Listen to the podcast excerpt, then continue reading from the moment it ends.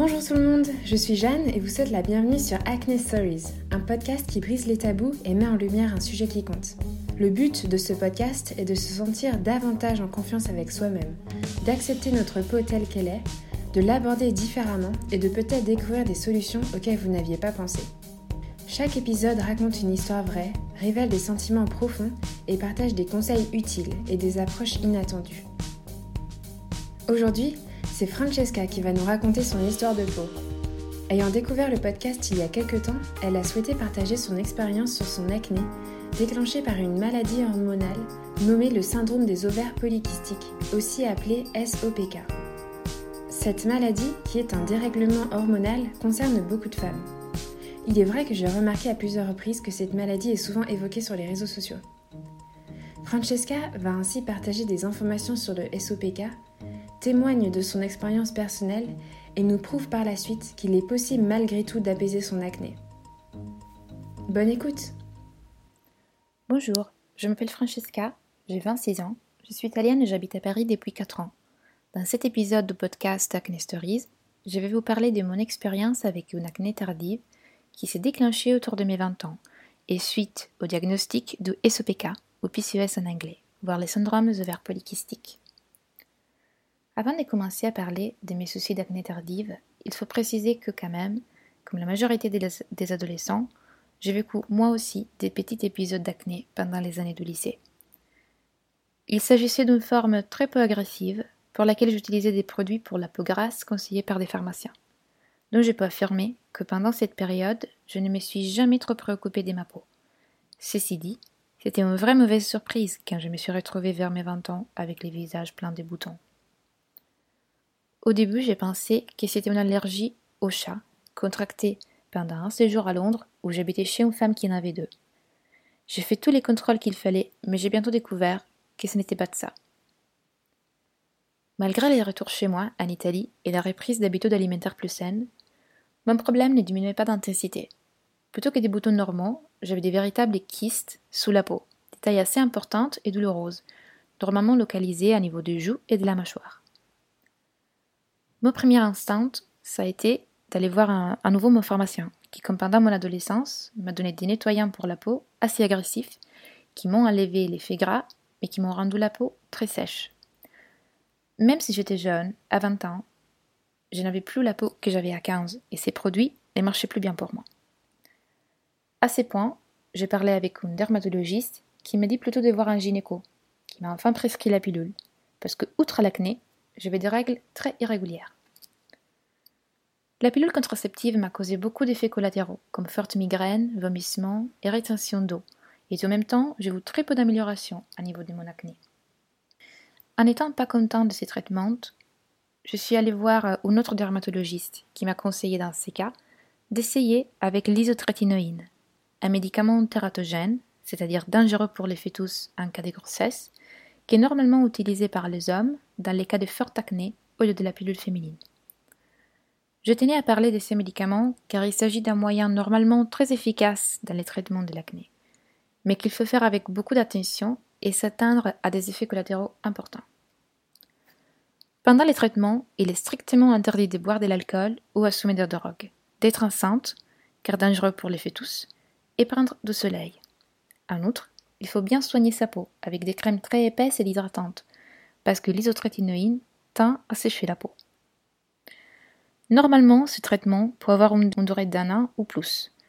Mais malheureusement, mon foie ne l'a pas toléré, et après un seul mois, des vomissements, des fortes douleurs au ventre et une forte perte de poids, car je n'arrivais plus à manger, j'ai décidé d'abandonner ces médicaments, qui n'étaient pas du tout adaptés pour moi. Après avoir vu son pharmacien, puis un dermatologue et enfin un gynécologue, Francesca a essayé différentes solutions, comme la prise de la pilule contraceptive et un médicament nommé l'isotrétinoïne. Mais rien n'a fonctionné pour soulager son acné. Un peu découragée, elle va donc demander à effectuer davantage d'analyses pour trouver un traitement plus efficace.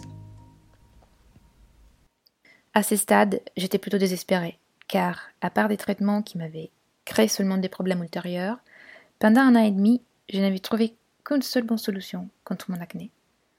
Pour moi, ça était devenu une problématique à la fois physique, parce que les kystes sur les visages me faisaient vraiment mal, et psychologique, parce que n'ayant jamais eu de boutons pendant l'adolescence, je me retrouvée à 22 ans, à l'université, entourée par des gens qui me posaient des questions sur ma peau une fois si belle. À passer des heures devant les miroirs pour chercher des masquer en vain les signes avec du maquillage. Je suis allée du coup revoir mon gynéco pour interrompre la pilule qui m'avait fait plus de mal que du bien et pour des analyses ultérieures. Dans cette circonstance, j'ai découvert deux choses très importantes pour les années qui seront suivies. D'abord, que prendre la pilule était très dangereux pour ma santé, à cause des risques des thromboses et des coagulations du sang d'origine génétique. Raison pour laquelle je me suis très énervée avec mon docteur pour avoir fait ce type de contrôle trop tard. Et deuxièmement, après une échographie et des examens un peu plus en tout, ils m'ont diagnostiqué avec les SOPK, ou PCOS en anglais, c'est-à-dire les syndromes des ovaires polykystiques. Ce syndrome est la maladie hormonale la plus fréquente chez les femmes en âge de procréer. Il est dû à un dérèglement hormonal qui entraîne une production excessive d'androgènes, en particulier de testostérone. Le nom de cette maladie vient de sa description, effectuée dans les années 30, reposant sur l'observation de ce que l'on pensait être des kystes dans les ovaires des patientes. En réalité, il s'agissait de multitudes de follicules au développement inachevé. Les principaux symptômes de ces syndromes sont les trois types. Troubles à niveau de l'ovulation, avec cycle irrégulier ou absence totale des règles, qui dans les cas plus graves peuvent provoquer infertilité. Deuxièmement, hyperandrogénie, d'où la production excessive de testostérone et qui s'est traduit par une hyperpilosité, de l'acné et une chute de cheveux. Et, à la fin, des syndromes métaboliques, comme les diabètes et en général tendance à grossir. Les SOPK touchent environ une femme sur dix, donc très fréquentes comme expliqué auparavant. Mais ces symptômes sont très variables d'une femme à l'autre, donc la maladie peut se manifester de manière très légère comme très handicapante, jusqu'à des cas d'infertilité. Personnellement, à part l'acné, qui comme on va voir plus tard, ça s'est amélioré dans les temps, comme symptôme principal, j'ai des cycles très irréguliers. Pour normaliser mes règles, en absence de la pilule, qui quand même n'est pas adapté pour les risques d'infertilité potentielle, car ne fait pas travailler les ovaires naturellement, mon médecin m'a conseillé une thérapie précise et conseillée à la majorité des femmes avec ces syndromes. Je prends un intégrateur alimentaire à base d'inositol quotidiennement. Je fais attention à mon régime alimentaire en diminuant sucre, graisse et alcool, et je cherche de maintenir globalement une vie saine en faisant pas mal de sport, en marchant beaucoup, et en évitant les cas euh, inutiles de stress, qui est toujours un facteur important dans la normalisation du cycle. Suite au diagnostic du syndrome des ovaires polykystiques, Francesca a finalement pris connaissance de la cause de ses problèmes de peau. Elle va donc adapter son mode de vie et va essayer d'autres méthodes plus naturelles pour apaiser son acné. Parallèlement au diagnostic de la SOPK, mon problème d'acné n'était pas du tout résolu et je cherchais des solutions ailleurs. Ma vie et routine des soins de la peau a changé quand j'ai rencontré une esthéticienne à Turin, ma ville natale. Gala, celui-ci son prénom, et Natalia sa fille, venaient de Russie et elle était super connue à Turin pour leur méthode naturelle et très efficace pour les traitements de l'acné et des taches de la peau. Les traitements s'articulaient en deux phases. Les soins visage au cabinet, ou outre des lavages et des masques exfoliants, euh, les points noirs et les kystes sous la peau étaient traités avec des micro-aiguilles pour les libérer du sérum sans laisser aucun signe. Et deuxièmement, les traitements chez moi pour garder les résultats. Dans les cabinets, Gala et Natalia formulaient des produits 100% naturels à base d'algues et autres ingrédients achetés en Russie. Il s'agissait des crèmes, masques, traitements locaux pour les boutons plus obstinés, qui m'étaient conseillés sur la base de mon type de peau et qui j'achetais seulement chez elles. J'ai visité leur cabinet une fois chaque semaine pendant trois mois pour la phase d'attaque, puis une fois par mois pour les restes de l'année. Et finalement une fois chaque deux trois mois quand j'ai déménagé à Londres et puis à Paris pour garder les résultats. Dès les premières visites, j'ai eu des énormes améliorations et aujourd'hui je peux dire d'avoir un peau clean et nette avec quelques petites kystes sur la mâchoire juste dans la semaine avant mes règles. Comme j'ai anticipé, les rencontres avec ces esthéticiennes a changé aussi ma routine de nettoyage et de soins de ma peau. Elles m'ont conseillé d'utiliser tous les nettoyants doux que je voulais, même ceux du supermarché, à exception des nettoyants agressifs en vente en pharmacie, et adaptés à l'acné des adolescents, et d'hydrater fortement la peau. Un jour, les cabinets a malheureusement fermé, et en tout cas en vivant à Paris, les visiter régulièrement, ça commençait à devenir difficile. Pour maintenir les résultats, À plus de trois ans du début de mon acné, j'ai dû chercher des autres solutions, tout en gardant les conseils de Gala et Natalia et les traitements de. C'est pour ça que j'ai décidé d'essayer un examen de la peau chez Oh un brand de soins pour les visages outre qu'un one-stop shop pour des produits beauté clean et naturels à Paris. En lien avec les conseils de Gala et Natalia, ils m'ont créé euh, une sorte de liste des produits qui auraient fait du bien à mon cas particulier des peaux. Voilà ma routine des soins aujourd'hui. Pour le nettoyage, j'opte pour un nettoyant doux et qui évite la sécheresse de la peau. Utilisez les matins et les soirs et surtout toujours après le démaquillage. En ce moment, j'utilise l'émulsion nettoyante de la marque Oh Cream.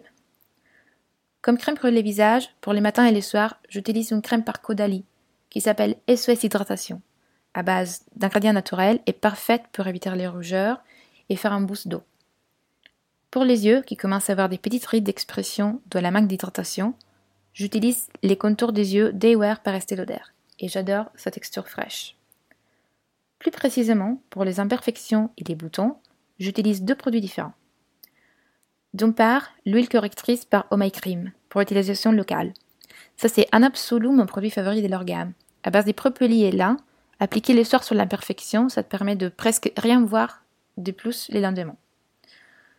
Et puis, j'utilise un masque à base de carbone et aloe pour réduire les points noirs, tout en gardant la peau hydratée, sans la sécher comme les masques à base d'argile. Et normalement, je les fais une ou deux fois par semaine.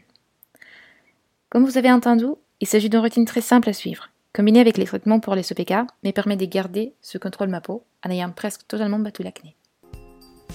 J'espère que l'épisode vous a plu. Si vous souhaitez me faire part de votre histoire ou bien d'un simple commentaire, je vous invite à m'écrire sur acnestoriespodcast at gmail.com. N'hésitez pas à partager cet épisode sur les réseaux sociaux et à lui donner une note sur iTunes. Acne Stories est aussi disponible sur Deezer et Spotify et possède une page Instagram.